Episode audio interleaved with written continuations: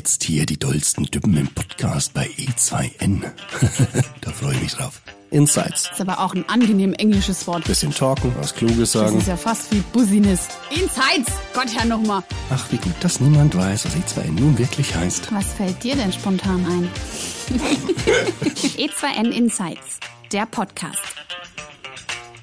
Hallo bei E2N Insights, der Podcast und schön, dass du wieder zuhörst. Und egal von wo du gerade diesen Podcast genießt, ob beim Autofahren, Arbeiten oder einfach mal die Sonne genießen, dich erwarten wie immer zwei spannende Gäste, die spontan auf meine Fragen und Themen aus der Arbeitswelt reagieren. Heute spreche ich mit Nina und Daniel. Wer seid ihr denn? Was macht ihr? Wo kommt ihr her? Stellt euch doch mal kurz unseren Zuhörern vor. Moin, ähm, vielen Dank für die Einladung. Ich bin Daniel, äh, 34 Jahre alt, arbeite bei Gastronovi im Sales, ähm, dazu Key Account Management, Partnerbetreuung und ähm, das ist, glaube ich, so eine gemeinsame Leidenschaft von Nina und mir, Thema Webinare. Das wäre es fürs Erste. Ich würde einmal rübergeben an Nina. Danke. Äh, servus, ich bin die Nina. Ich bin im Customer Success bei E2N und äh, betreue außerdem bei uns die E2N Academy. Das heißt eben, wie Daniel schon meinte, eben Webinare, alles, was an äh, Großschulungen nach außen an die Kunden getragen wird, liegt da auch bei E2N auf meiner Seite. Vielen Dank, ihr beiden. Daniel und Nina arbeiten jeweils im Sales und Customer Success. Und die beiden Arbeitsbereiche wollen wir uns auch ein bisschen genauer anschauen und deshalb legen wir jetzt auch direkt los. Woher kennt ihr euch? Ich habe dir angedroht. Ich hab, ich, wenn, wenn du nichts sagst, sage ich, wir haben uns in der Schule kennengelernt. Da das offenkundig nicht stimmt, weil ich glaube, zwischen uns beiden ungefähr zehn Jahre liegen. Zehn Jahre? Mhm, knapp.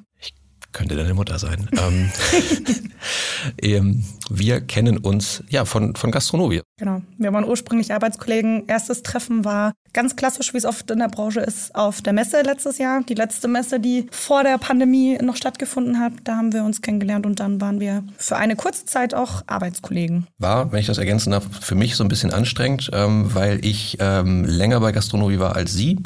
Ähm, sie aber tatsächlich im Projektteam bei uns angefangen hat und relativ schnell deutlich tiefer in der Software drin war als ich. Und man, ne, gerade am Anfang neigst du so ein bisschen zum Überheblichen und dann irgendwann stellst du fest, ah verdammt, das kannst du dir dann nicht mehr so richtig leisten. Ähm, weil sie dann einfach sehr schnell sehr viel dazugelernt hat. Das vielleicht noch so als kurze Ergänzung von meiner Seite. Unterschied Sales und Customer Success. Ich glaube, der gravierendste Unterschied ist, dass erstmal der Sales und der Customer Success an einer anderen Stelle mit dem Kunden in Kontakt trifft. Also der Sales hat ja den Erstkontakt dem Kunden und erst wenn der Kunde wirklich abgeschlossen hat, landet er ja dann erst im Customer Success. Das heißt, er ist dann schon bestehender Kunde und das ist, glaube ich, schon mal der erste gravierende Unterschied. Ja, also ich habe gerade überlegt, ob ich da noch groß was zu ergänzen habe. Ähm, grundsätzlich alles richtig. Im Sales geht es eben viel darum, dem Kunden ähm, ja, mal ganz grundsätzlich Möglichkeiten aufzuzeigen. Da geht es viel um Kommunikation. Ähm, das ist ich will nicht sagen intim, aber es ist halt schon auch manchmal schwierig, weil du natürlich mit Leuten sprichst, ähm, die zu dir kommen und sagen, Mensch, ich habe da grundsätzlich Interesse an bestimmten Dingen und du musst natürlich, um herauszufinden, was sie haben wollen, musst du ihnen Fragen stellen, die eben auch dazu führen, dass Leute, und wer spricht schon gerne über eigene Schwächen, eben auch sagen müssen, so pass auf, die Nummer läuft bei mir halt überhaupt nicht. Ne? Also bei uns ist immer so ein, so ein, so ein Thema, so Tischreservierung zum Beispiel. Und sagst ja Mensch, ich habe gesehen, Tischreservierung, da führt die Reserv der Button Reservierung auf der Homepage führt zu einer Telefonnummer. Wie genau ist denn das? Das kann schon auch unangenehm sein, wenn jemand merkt, der hat da irgendwie Schwierigkeiten, die er so gar nicht haben müsste und auch Arbeitszeit verloren geht. Und dann bist du natürlich auf einem, auf einem anderen Niveau.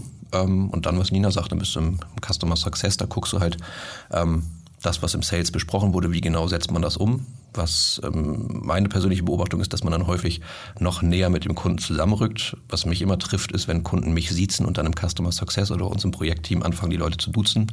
Das nehme ich mitunter auch persönlich. Ich habe auch so ein, zwei Kandidaten, die ich das mittlerweile auch regelmäßig um die Ohren haue und die mittlerweile das Du verweigere. Aber ja, das vielleicht so zu den ganz grundsätzlichen Unterschieden.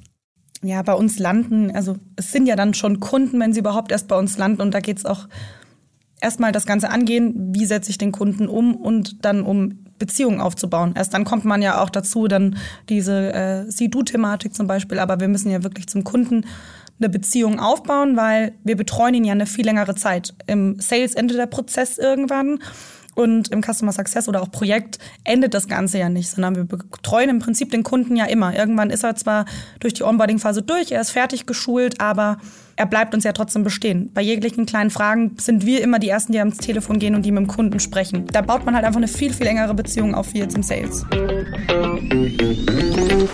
Kommunikation ist der Schlüssel zu allem.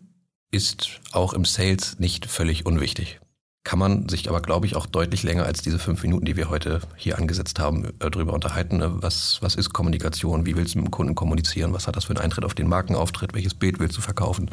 Also, oder welches Bild willst du verkörpern? Ähm, da spielen ja schon tausende Aspekte rein. Ja, vor allem, weil es mittlerweile ja so viele verschiedene Kommunikationswege gibt, die wir allein mit, wie wir mit dem Kunden kommunizieren können. Ähm, also jetzt bei uns im Customer Success haben wir halt, klar, wir haben einmal das klassische Telefon, aber mittlerweile jegliche Schulungen, die auch ähm, über Ton und Kamera stattfinden, den klassischen Schriftverkehr, über Tickets, wir haben eine Chatfunktion, also wir haben so viele verschiedene Wege, wie wir mit dem Kunden überhaupt in Kontakt treten können und vor allem der Kunde mit uns.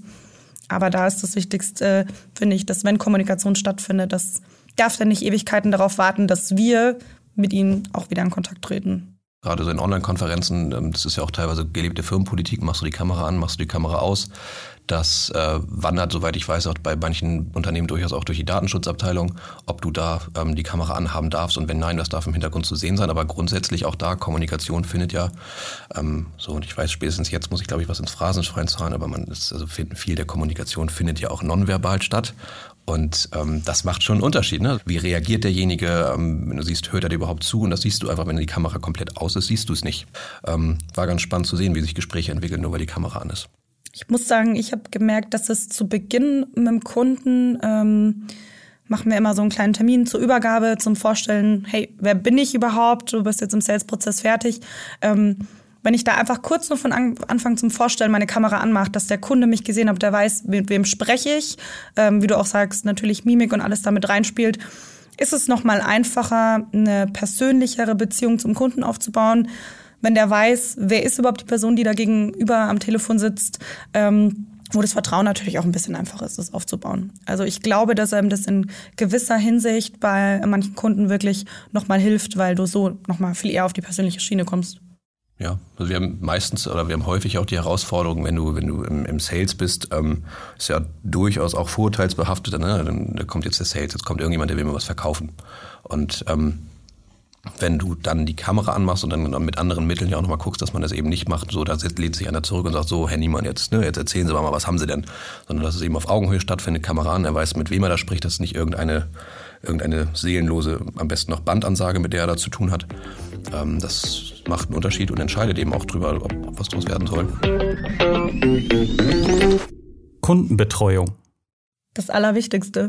Ein Kunde unterschreibt ja bei uns und er zahlt ja nicht einen einmaligen Betrag, also weder bei E2 noch bei Gastronovi, sondern es sind monatliche Beiträge. Das heißt, wir müssen ja unseren Kunden halten, weil was bringt mir die einmalige Unterschrift, wenn der Kunde nach zwei Monaten merkt, okay, das ist ein Callcenter, ich krieg äh, erst nach vier Tagen eine Antwort, dann auch keine richtige, es funktioniert irgendwas nicht, dann geht der Kunde. Dann bringt mir die Unterschrift im Prinzip von Beginn an vom Sales nichts, weil der Kunde muss betreut werden, weil nur wenn der Kunde sich zu Hause fühlt, oder was heißt zu Hause, aber ähm, sich wohlfühlt und sich gut betreut fühlt und auch einen guten Support und gute Schulungen bekommt, nur dann bleibt er auch Kunde, weil sonst der Markt ist groß, wird sich umgeschaut. Ich glaube, dass man neigt, glaube ich, schnell dazu, gerade so Software as a Service, so was wir beide ja nur machen, ähm, das schnell mal zu unterschätzen.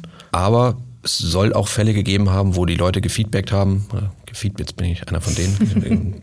ähm, ähm, die äh, uns ähm, die Rückmeldung gegeben haben, dass äh, das Produkt, also das ist wirklich alles super, aber sie trotzdem dazu tendieren, was anderes zu machen, weil der Kontakt einfach nicht da war, weil der oder nicht, nicht, nicht da war, aber er war zumindest nicht so, wie sie sich ihn gewünscht hatten.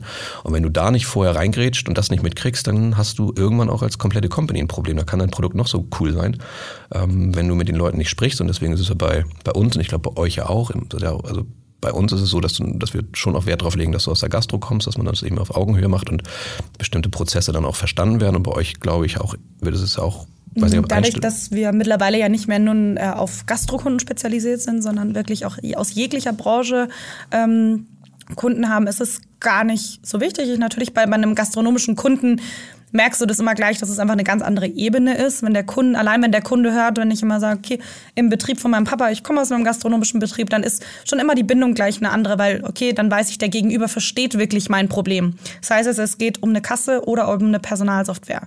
Ähm, aber ja, ich glaube, wenn die Kundenbetreuung da nicht stimmt, dann kann man Produkt, mein Produkt kann geil sein, aber der Kunde, wenn ich ihn fallen lasse, springt ab. Vor allem, die Software ist ja nicht fertig. Also die ist ja nicht, wie sie heute steht, fertig, sondern die wird ja dauerhaft weiterentwickelt.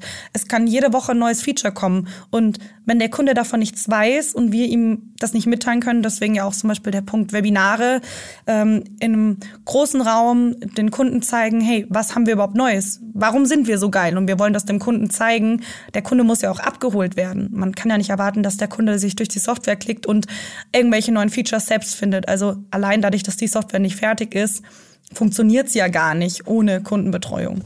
Ist bei uns, glaube ich, auch so, ein, so, ein, ähm, so eine Erkenntnis aus der Vergangenheit, dass äh, man schnell dazu neigt, gerade so in Softwareunternehmen zu sagen, wir regeln jetzt alles per Mail oder das kommt über alles, wird irgendwo bereitgestellt. Ähm, nichts schlägt den guten alten Anruf. Also kannst du, kannst du noch so viele Mails schreiben, du kannst dem Kunden 50 Mails schreiben, gerade so, also bei uns ist viel, viel Gastro. Schreibt man so einem Gastronom auf einem Freitag um 17 Uhr eine Mail, ähm, kann sich darauf verlassen, dass er die zwei Wochen später als ungelesen in, in, in den Spam-Ordner verschiebt. Ähm, gar nicht, weil er ein schlechter Mensch ist, sondern weil er einfach andere To-Dos hat. Und wenn du ihn kurz anrufst, pass auf, ist wichtig, wir hatten über das und das Thema gesprochen und in drei von vier Fällen stellt sich raus, er sagt, dass irgendwas funktioniert vielleicht auch nicht. Ähm, also es sind nicht drei von vier Fälle, bei denen wir anrufen, funktioniert irgendwas nicht so rum, ist falsch, aber in drei von vier Fällen, in denen jemand sagt, es funktioniert etwas nicht, stellt sich raus, erstens, es ist ähm, ein schnell lösbares Problem, zweitens ist es vielleicht auch irgendwas anderes, weiß nicht, Internetanbieter nicht gezahlt, dann kriegst du mit dem Cloud-System halt auch irgendwann Schwierigkeiten. Ähm, das lässt sich alles deutlich schneller aus, Weg, aus dem Weg räumen, wenn du einfach miteinander sprichst. Das ist aber, glaube ich, nicht nur bei uns so, sondern es Nee, also ich bin sowieso ein Fan von immer anrufen, auch wenn der Kunde eine Anfrage schriftlich schreibt. Ich rufe immer an. Erstens mal ist es schneller geklärt und wir wollen bei E2N eine Software mit Gesicht sein. Wir wollen, dass die Kunden uns kennen. Ähm, wir treten überall mit Fotos und Bildern auf jeglichen Kanälen auf. Wenn der Kunde jetzt zum Beispiel bei uns im Customer Success, im Support auftaucht und eine Frage hat, dann weiß der ja gar nicht, was vielleicht seine Frage ist. Er hat irgendein Problem. Er ist der Meinung, irgendwas funktioniert nicht. Aber vielleicht wird einfach nur an der falschen Stelle gesucht. Und das ist einfach am Telefon, ähm, in unserem Fall dann oft auch mit dem Teamführer, einfach mal mit draufschauen viel schneller geklärt, als schriftlich dann zu suchen, okay, bitte guck mal an der Stelle, was ist da eingestellt und so weiter. Also es ist schneller und einfach viel, viel persönlicher. Und für jemand, der gerne redet, kann man natürlich dann so seinen Redeanteil noch ein bisschen nach draußen kriegen. Was darf ich als Mitarbeiter und was nicht? Ähm, ich hätte eine Gegenfrage. Ähm, stört es sich eigentlich manchmal, dass du ähm, zu bestimmten Frage selber nichts sagen darfst, so als Moderator? Nee, das ist das Konzept vom Podcast. Ab und zu beim letzten Thema, wo es darum geht, was einem auf dem Herz liegt, also was beschäftigt mich im Moment, heißt der Punkt. Da rede ich dann auch mal, aber ansonsten finde ich das ganz gut. Ja. Ja, soll ja um euch im Mittelpunkt gehen. Mal schauen, ob ich das drin lasse oder rausschneiden lasse. Spontane Entscheidung. Habe ich, hab ich mir auch überlegt, als wir darüber sprachen, dass, ob, das, ob das ein Kandidat fürs Rausfliegen ist oder nicht. Aber wie gesagt, das ist die Entscheidung nicht bei dir. Wie war die Frage nochmal? was darf ich als Mitarbeiter und was nicht? Ich glaube, das ist ganz unterschiedlich, ähm, was auch ein Unternehmen für eine Philosophie fährt. Da muss man jetzt, also zum Beispiel ich, extrem unterscheiden zwischen, habe ich einen Industriekonzern mit zum Beispiel klassischen Tarifverträgen und wirklich total klassischen Hierarchien oder habe ich ein Unternehmen wie jetzt bei uns bei E2N, was auch, wie Daniel vorhin gesagt hat, bisschen Startup-Feeling einfach noch ein bisschen hat, da sind die Hierarchien ja schon mal ganz anders. Das sind die Kommunikationswege zur Führung anders. Ähm, was darf ich und was darf ich nicht als Mitarbeiter? Ich darf nicht klauen, ich darf niemanden belästigen und beleidigen. Ähm, aber sonst ist das meines Erachtens zumindest in einem Unternehmen wie bei uns eine gewisse Sache von Bauchgefühl.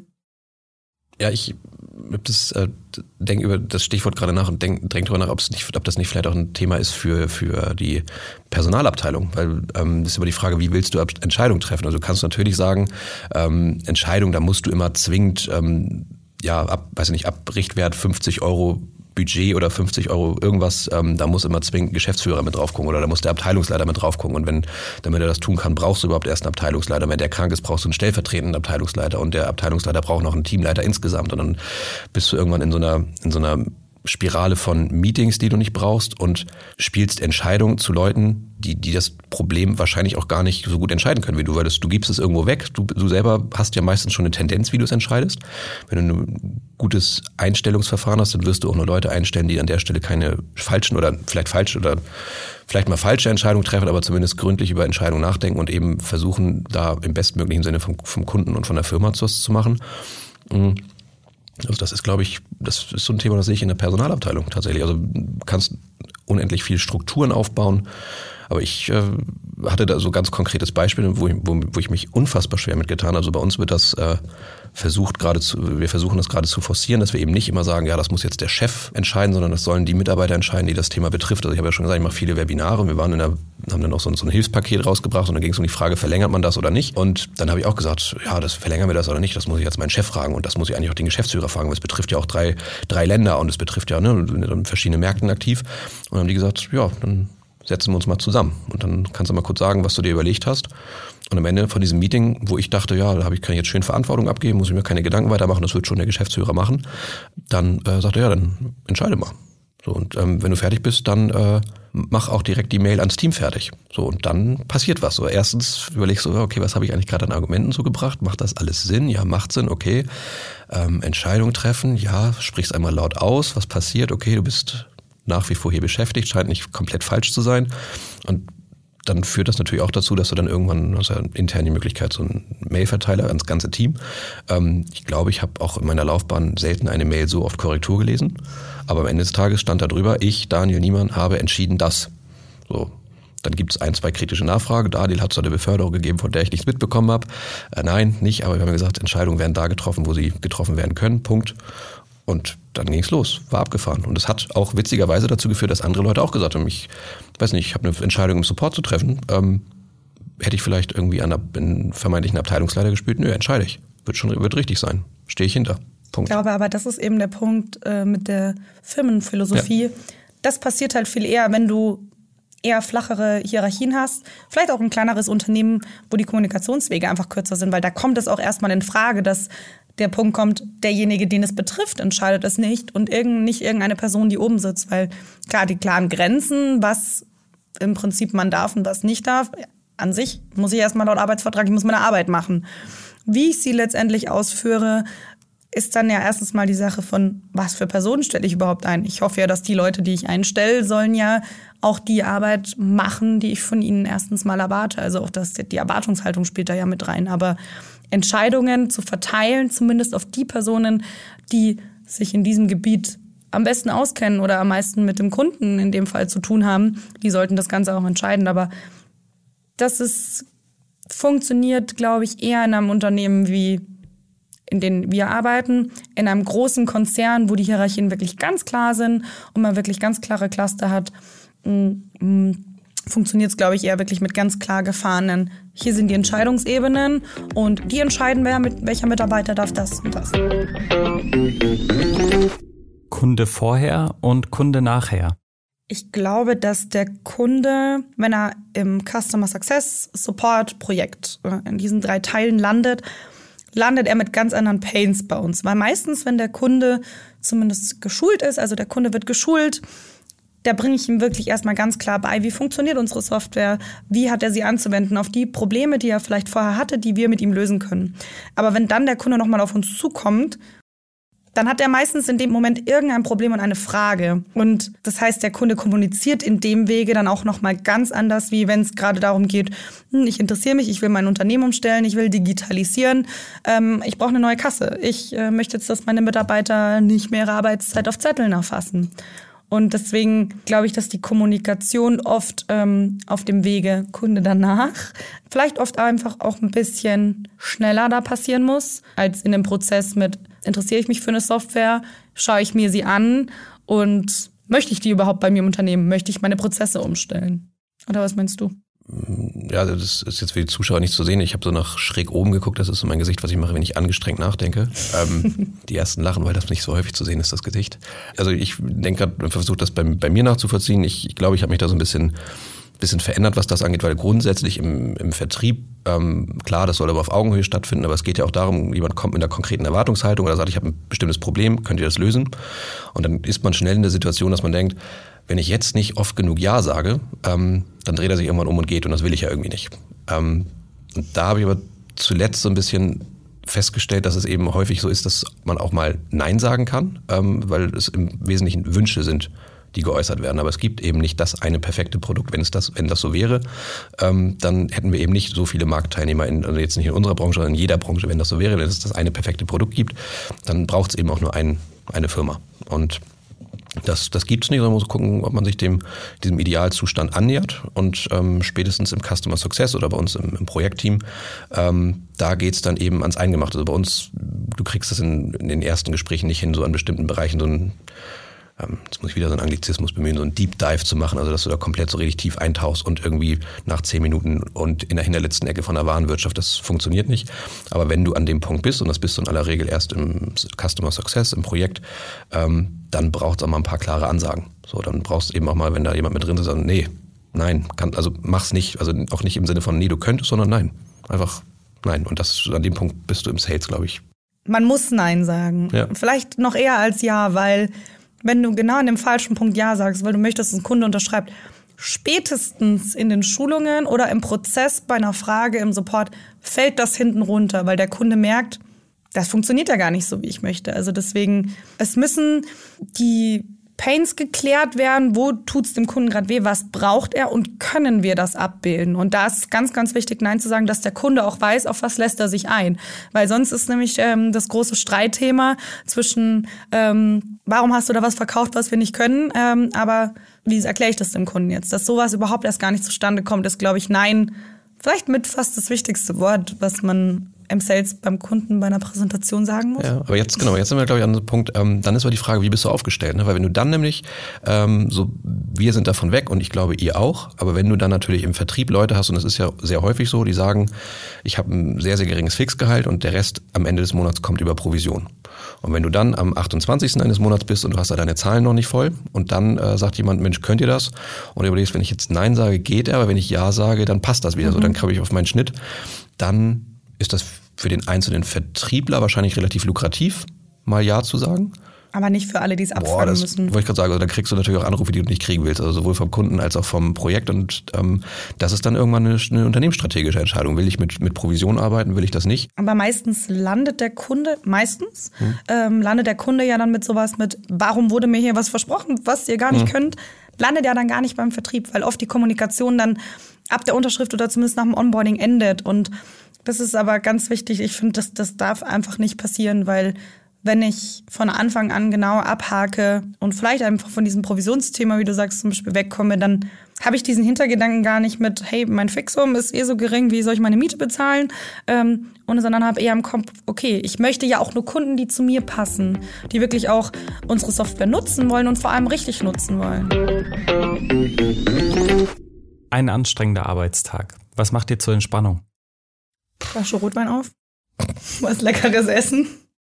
Ja, also ich habe irgendwann mal mit dem Rauchen aufgehört und habe festgestellt, ich brauche trotzdem Ausgleich und bin seitdem relativ viel mit dem Laufen unterwegs. So, das hilft. Sehr schöner Kontrast vom ungesunden Nein, nein, nein, nein. Also ich, das, ähm, das kann, also das ähm, gebe ich, also das ist auch kein großes Geheimnis, wenn eine Flasche Rotwein, wenn du eine Flasche Rotwein auf den Tisch stellen würdest, ähm, es ist ja nicht so, dass hier gerade Wein rumstehen würde, ähm, dann würde ich sie natürlich definitiv auch mittrinken. Also das.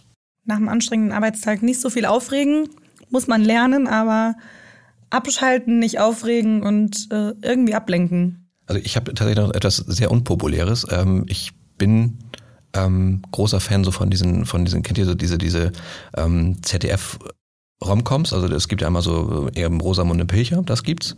Ähm, das ist mir immer zu hart, aber es gibt ja noch so die jugendliche Variante, das ist so Inga Lindström. Kennt ihr das? Also meine absolute Number One an Lieblingsserien, die ich mindestens einmal die Woche schaue, ähm, ist Der Bergdoktor. Für mich gibt es keine bessere und schönere Serie als der Bergdoktor. Was ist da auch so schön vorhersehbar? Also bei, bei Inga Lindström ist es ist total vorhersehbar. Du weißt, wie es endet. Du weißt, dass wenn jemand eine schlimme Krankheit hat, dann wird er am Ende irgendwie von ihm geheilt. Ja. Und alles ist fantastisch am Ende. Deswegen, also jegliche ZDF-Sendungen und ich kann Bergdoktor nur jedem empfehlen. Das mit einer Flasche Rotwein und einem guten äh, Essen. Es Dann ist- der anstrengende Tag sofort vergessen. Es ist wirklich sehr schade, dass wir gerade keine Kameras haben, weil der Moderator guckt, so guckt gerade ein Moderator, wenn, wenn er glaubt, dass ihm der Podcast entgleitet. Aber ja, ich äh, kann das absolut nachvollziehen. Und man sieht in dieser Sendung auch nur Wunder, also ich, es ist niemals in den Bergen dort ähm, immer so gutes Wetter, aber entweder schneit es oder die Sonne scheint. Also das immer von perfektes Wetter und du siehst immer nur Berge und dann wird irgendjemand gerettet und am Ende ist alles gut. Bei, bei Inga Lindström genau das gleiche. Auch wenn wir, auch wenn, wenn ich glaube, der Moderator wird auch gleich wieder einen harten Cut machen, ähm, soll er doch, was, was will er tun? Ähm, da ist es auch so, die ersten, ich habe immer das Gefühl, die ersten beiden Personen, die du so siehst, ähm, die verlieben sich dann auch irgendwann später. Einer von beiden ist gerade in einer schweren Sinnkrise, also wirklich schwere, sowas wie hat Architektur, die ist jetzt auch fertig, aber wollte immer schon so ein kleines Café in Stockholm eröffnen, macht sie dann auch mit einem ganz tollen Kaffee, aber was ist mit dem Lieferanten, der lässt die auf einmal hängen und dann, ne, zack, die große Liebe von damals hat dann auf einmal den Kaffee, den es braucht, um das, um das Café erfolgreich zu machen. Ähm, Beim Bergdoktor sind es meistens irgendwelche unheilbaren Krankheiten und er findet dann immer erst eigentlich Hausarzt, operiert aber trotzdem und der findet immer für jegliche Krankheit eine Lösung und am Ende überleben immer alle und sind glücklich und stehen dann an dieser wunderschönen Bergkulisse. Dazu läuft Robbie Williams und alles ist fantastisch. Okay. Jeden Donnerstag auf ZDF. Also ich, ich denke, der, der Podcast ist uns gemeinschaftlich entglitten, aber Webinare. ha, Wer macht sie besser? Ist immer die Frage, was das, was das Ziel von den Webinaren, ne? Also wir können, können vielleicht mal thematisieren, dass ähm, ich heute Entschuldigungs ähm, ähm, mitbringen musste, weil ich mal ähm, aus meiner Webinarrolle nicht so schnell rausgekommen bin, wie sich alle Beteiligten das gewünscht hatten. Wir haben ja uns zusammen so ein ähm, kein Webinar aufgenommen, sondern eher so eine lockere Talkrunde. Und dann war ich aber auch so ein bisschen in dem Modus, dass ich dann irgendwann das Gefühl hatte, ich müsste jetzt auch nochmal dringend so das, was ich sonst auch mache, präsentieren. Und ähm, habe viel zu spät erst verstanden, dass es darum gar nicht geht. Es ist im Nachhinein sehr unangenehm, wenn du merkst, du hast so eine Viertelstunde was erzählt, was weder geplant noch besprochen war, aber es war halt live und es konnte keiner so richtig eingreifen. Äh, es ist mir bis heute, also es ist bis heute einer meiner Tiefpunkte tatsächlich. Ich denke da hin und wieder denke ich da dran und denke mir, pff, hättest du das mal gelassen. Ja, da habe ich sehr viele Schu- Entschuldigungen dafür bekommen. Aber das ist eigentlich ein guter Punkt, weil ich finde, das unterscheidet Webinare und da sprechen wir auch intern ähm, einfach bei uns oft drüber. Also einmal, Webinare sind keine, also mache ich Bestandskundenwebinare, um meine Kunden abzuholen oder will ich Neukunden gewinnen? Aber erstmal sind oft Webinare ja, oder zumindest wie wir sie fahren im ersten Step, wir wollen unsere Kunden schulen und in Themen, die vielleicht im Onboarding-Prozess nicht immer relevant werden. Ähm, das heißt, das ist eine, eigentlich eher eine klassische Schulung als eine Präsentation. Ähm, das war, glaube ich, auch der Punkt, den ich damals Ja. kritisiert hatte. Und dann sind es also für mich einfach, ähm, habe das so ein bisschen kategorisiert, okay, was betrifft meinen Kunden einmalig? Was muss er vielleicht einmal in der Software einstellen? Und was sind so dem seine täglichen Pains? Was muss, mit was befasst er sich wirklich jeden Tag? Und die Sachen ähm, fangen wir in den Webinaren ab. Oder sind es zum Beispiel, bei uns ist es ja auch dieses Thema umsatzgestützte Personaleinsatzplanung. Unser allerwichtigstes Thema, was wir bei E2N Habe ich auch schon von haben. gehört. Ja. Und das ist klassischerweise bei uns nicht im Onboarding-Prozess, weil da geht es erstmal darum, wie benutzt du die Software. Und damit kannst du halt einfach deine Kunden nochmal abfangen und sagen so, okay, du nutzt die Software schon, du nutzt sie wahrscheinlich auch gut. Und jetzt zeigen wir dir noch die Tipps und Tricks, wie wir es auch gerne intern nennen, den E2N-Weg. Ähm, wie kannst du es noch geiler machen? Wie kannst du jetzt, wo du alles verstehst, das Ganze noch geiler machen? Und ich finde, das kann man mit Webinaren, dadurch, dass es dann oft auch eine große Runde ist, ähm, einfach noch ein bisschen besser festhalten. Und es macht super viel Spaß. Ja, also funktioniert aber auch nur, ähm, wenn, wenn das Marketing stimmt. Also das ist, ähm, das ist so ein Klassiker. Webinare kannst du, kannst du noch so viel Aufwand reinstecken, kannst du noch so viel planen. Wenn du da im Marketing jemanden sitzen hast, der, mit dem du nicht sprichst oder der, der ähm, nicht, nicht weiß, was, was es dafür braucht und ich zum Beispiel weiß es nicht, ich, hab, ich verlasse mich da komplett auf unser Marketing-Team. Ähm, wenn, die, den- wenn die dir die Bude nicht voll machen, wie auch immer sie das dann anstellen, das finde ich immer ganz faszinierend, wie das dann funktioniert, dann funktioniert es nicht. Ne? Aber das, ähm, so, finde an Webinaren ganz cool, dass du auch so wiederkehrende Themen abhandeln kannst. Ne? Du kannst eben auch so Themen, die gerade alle betreffen, so Gastronomie, weiß nicht, Überbrückungshilfe 3 oder ähm, ja, jetzt auch gerade in der Gastronomie auch spezielle Themen, die für alle relevant sind. So kontaktlose Gastronomie und Kontaktdatenerfassung, wie mache ich das, wie stelle ich das ein? Ähm, das kannst du jedem einzeln erklären oder halt für alle und einmal in richtig gut und in richtig, wenn ich sagen perfekt, aber in gut vorbereitet, ähm, dann ist es halt schon, schon Mehrwert und dann macht Spaß. Und wenn du dann noch irgendwann an den Punkt kommst, ich weiß nicht, ihr seid da glaube ich schon, wir wollen da gerne noch hin, dass du dann auch mal mit Kunden mit reinnimmst, die mal so erzählen, so das und das habe ich gemacht und ähm, die und die Herausforderung hat jetzt gar nicht nur bezogen auf die eigene Software, sondern ganz, ganz grundsätzlich, dass man da so, ja, mal so, so einen Austausch schafft und so eine Plattform, auch irgendeine Art Stammtisch, dann ist das ja ein super gutes Format. Ja, voll. Aber du hast gerade auch einen ganz wichtigen Punkt gesagt, den ich am Anfang auch erstmal lernen musste. Da auch Entschuldigung an unser Marketing. Ich musste erstmal lernen, dass es letztendlich dann trotzdem vom Marketing abhängig ist, egal wie meine Leistung im Webinar ist. Wenn die keine Infos von mir bekommen, wenn ich denen nicht rechtzeitig liefere und die das nicht bewerben können, dann weiß keiner davon. Die haben sich da ganz schön teilweise mit mir rumgeschlagen, weil ich äh, gerne alles immer auf den letzten Drücker mache. Aber da habe ich gemerkt, wir bewerben das Ganze. Wir, wir müssen Insta-Stories drehen. Dann als das erste Mal kam, okay, wir leuchten jetzt aus. Äh, wir brauchen einen anderen Hintergrund. Bei meinem ersten Webinar saß ich noch an meinem Tisch, wo meine Kollegen mit im Büro waren. Jetzt sitzen wir mittlerweile in einem Raum, der ist zu, da ist äh, ein schöner Hintergrund, da ist ein guter Ton, da ist gutes Licht auch wenn es nur ein Bild für drei Minuten ist, aber dass das Ganze einfach, einfach ein komplett professioneller Auftritt ist und es funktioniert halt nicht um die helfenden Hände, die sich damit einfach besser auskennen. Ich habe keine Ahnung von Licht, ich habe keine Ahnung von Ton und wie man das Ganze idealerweise bewerben sollte. Und da ähm, spielt das schon eine ganz große Rolle, weil wir haben einfach gemerkt, auch was das für einen Unterschied macht, wenn wir es bewerben und wie wir es bewerben, was sich einfach an der äh, Anzahl ändert an Kunden, die plötzlich darauf aufmerksam werden. Ja. Also wir versuchen das auch mal so ein bisschen ähm, interdisziplinär zu lösen, dass es gar nicht so ein, ein Vorgang ist, hier haben wir ein, ein Stück Webinar und das geben wir jetzt in eine andere Abteilung und dann muss das Marketing-Team mit dem Stück Webinar das machen, was man damit macht, sondern so ein bisschen im Gleichschritt und bei uns ist es dann auch irgendwann so, wenn das Marketing dann so richtig losfeuert ne? und Newsletter und dann am besten noch irgendwie bei, bei ähm, Social Ads noch irgendwas macht und du dann so zugucken kannst, wie die Anmeldezahlen so hochgehen und wenn du diesen, wenn du es hinkriegst, dass du den Moment zusammen feierst und wir machen das, dass du dann uns immer parallel immer Screenshots schicken und guck mal jetzt hier 50 Anmeldungen, guck mal jetzt hier, wir haben die 100 geknackt und dann habe ich angefangen unter 100 mache ich keine Webinare mehr.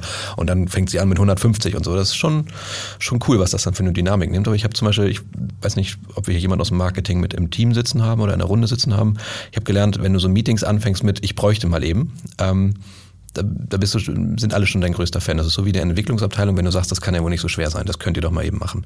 das, ist immer das so lieben sie. Ja, das ist immer so Garant für schnell aus dem Meeting wieder rausgeworfen werden. Ja, aber das, das musste ich wirklich lernen, auch so, dass ähm, wenn ich spät liefer, dass die auch nicht den ganzen Tag da sitzen und warten, wann kommt denn jetzt die Nina und schickt mir was, sondern ich meine, die, die haben auch andere Deadlines. Also das musste ich wirklich lernen, so okay, wenn ich ein Webinar will und auch sage, hey, unter äh, 100 Anmeldungen mache ich das nicht mehr und ich will es geil aufziehen und einen super geilen Inhalt, will ich ja auch, dann brauchen die jegliche Informationen, die, die setzen mir eine Deadline und brauchen das dann auch. Aber dann warst du mit unserer Zusammenarbeit ja wahrscheinlich super zufrieden. Also wenn ich das so richtig erinnere, ich habe wirklich alles super rechtzeitig rübergegeben, so die Anmeldung und die Themen und die Bewerbung, so das war ja wirklich on point, also mehrere Wochen Vorlaufzeit. Also das muss, mhm. muss ja also ein Musterbeispiel war, gewesen sein. Das war das Musterbeispiel an perfekter ja. Vorlaufzeit ja. und äh, wünsche ich mir genauso immer wieder. Deswegen gab es dafür eben auch äh, Spirituose. Hm, die Glückwünsche nehme ich gerne entgegen. Dieses Thema lässt mich im Moment nicht los die Wohnungssuche. Jetzt, was mich betrifft, im Moment in Würzburg, das macht keinen Spaß. Also es gibt gefühlt nichts Schönes und alles, was schön ist, ist unbezahlbar oder man bekommt es überhaupt nicht mit und es ist wirklich eine reine Katastrophe. Und wenn man sich irgendwann mal an dem Punkt befasst, okay, ich will eine Wohnung, ich will umziehen und nichts findet, findet man die eigene Wohnung von Tag zu Tag nur immer schlimmer. Also das ist. Ähm ist, das, ist das so schlimm in Würzburg? Ich hätte mal gedacht, das ist irgendwie so, also gefühlt ist immer so was, wo es hauptsächlich in den Großstädten, aber es ist auch Würzburg. Würzburg ist zwar keine Großstadt, aber dadurch, dass es eine Studentenstadt ist ah, ja. und sehr teuer ist, hm. ist es wirklich, also es macht gerade echt keinen Spaß. Was lässt sich denn nicht los? Ähm, ja, habe ich auch gerade überlegt. Äh, viele Sachen. Also so, ich könnte jetzt hier mal so die Corona-Bombe platzen lassen. Da gibt es so ein, zwei Thematiken zum Thema Corona, die mich nicht loslassen. Von ähm, ja, was, was hat das für Einflüsse auf die Arbeitswelt? Äh, was, ähm, ja, ne, was, was hat das für, wie, wie geht's damit weiter? Was, ähm, was bewirken die Impfungen? Das, das beschäftigt einen, so sehr, dass ich hier gegen das Mikro trete, Entschuldigung. Ähm, aber sonst viele andere Sachen. Also ich war letztens zum Beispiel ähm, bei uns in, in Hamburg gibt es so eine weiß nicht, ob das in Würzburg auch gibt, habe ich nicht gesehen, aber da gibt es ähm, sehr hässliche Einfallstraßen in die Hamburger Innenstadt. So immer dreispurig rein, dreispurig raus. Ähm, und dann ähm, sind die das, was man äh, unter, ich glaube, unter Straßenplaner sagt man, sind voll versiegelt. Also es ist wirklich so komplett Beton und komplett Teer. Und da gibt es sogenannte in Hamburg gerade magistralen Spaziergänge. Das heißt, du kannst dich da, kannst dich da hinstellen und kannst dann mit Rentnern und mit ähm, oder mit engagierten Rentnern häufig und mit den Stadtplanern und mit Architekten darüber diskutieren, wie sollten solche Hauptverkehrsstraßen aussehen. Und ähm, wenn mir so richtig langweilig ist, dann gehe ich da manchmal hin und diskutiere mit und ähm, bin ein großer Befürworter dafür, solche, solche Straßen äh, deutlich grüner und mit größeren Fahrradwegen zu gestalten. Und ich weiß, dass das ein sehr kontroverses Thema ist. Müssten wir überlegen, ob das drin bleibt oder nicht. Ähm, aber ja, sowas treibt mich um. Nina, Daniel, ich hoffe, es hat euch genauso viel Spaß gemacht wie mir. An dieser Stelle vielen Dank, dass ihr da wart. Danke. Vielen Dank für die Einladung. Wenn ihr jetzt noch mehr von Daniel, Nina oder E2N erfahren wollt, schaut in unsere Show Notes. Da haben wir alles verlinkt, was es zu verlinken gibt. Ansonsten hören wir uns wieder in zwei Wochen. Ich freue mich drauf. Bis dahin. Tschüss. Tschüss. Das ist voll gut. Das werde ich jetzt implementieren, wenn mich nochmal einer fragt. Ich trinke, wir reden da einfach ein bisschen. And so on. Ich trinke mal ein Schlückchen. Das kann ja ein bisschen dauern bei dir, hm? Insights! Gott, Herr, nochmal. Bitte? E2N Insights, der Podcast.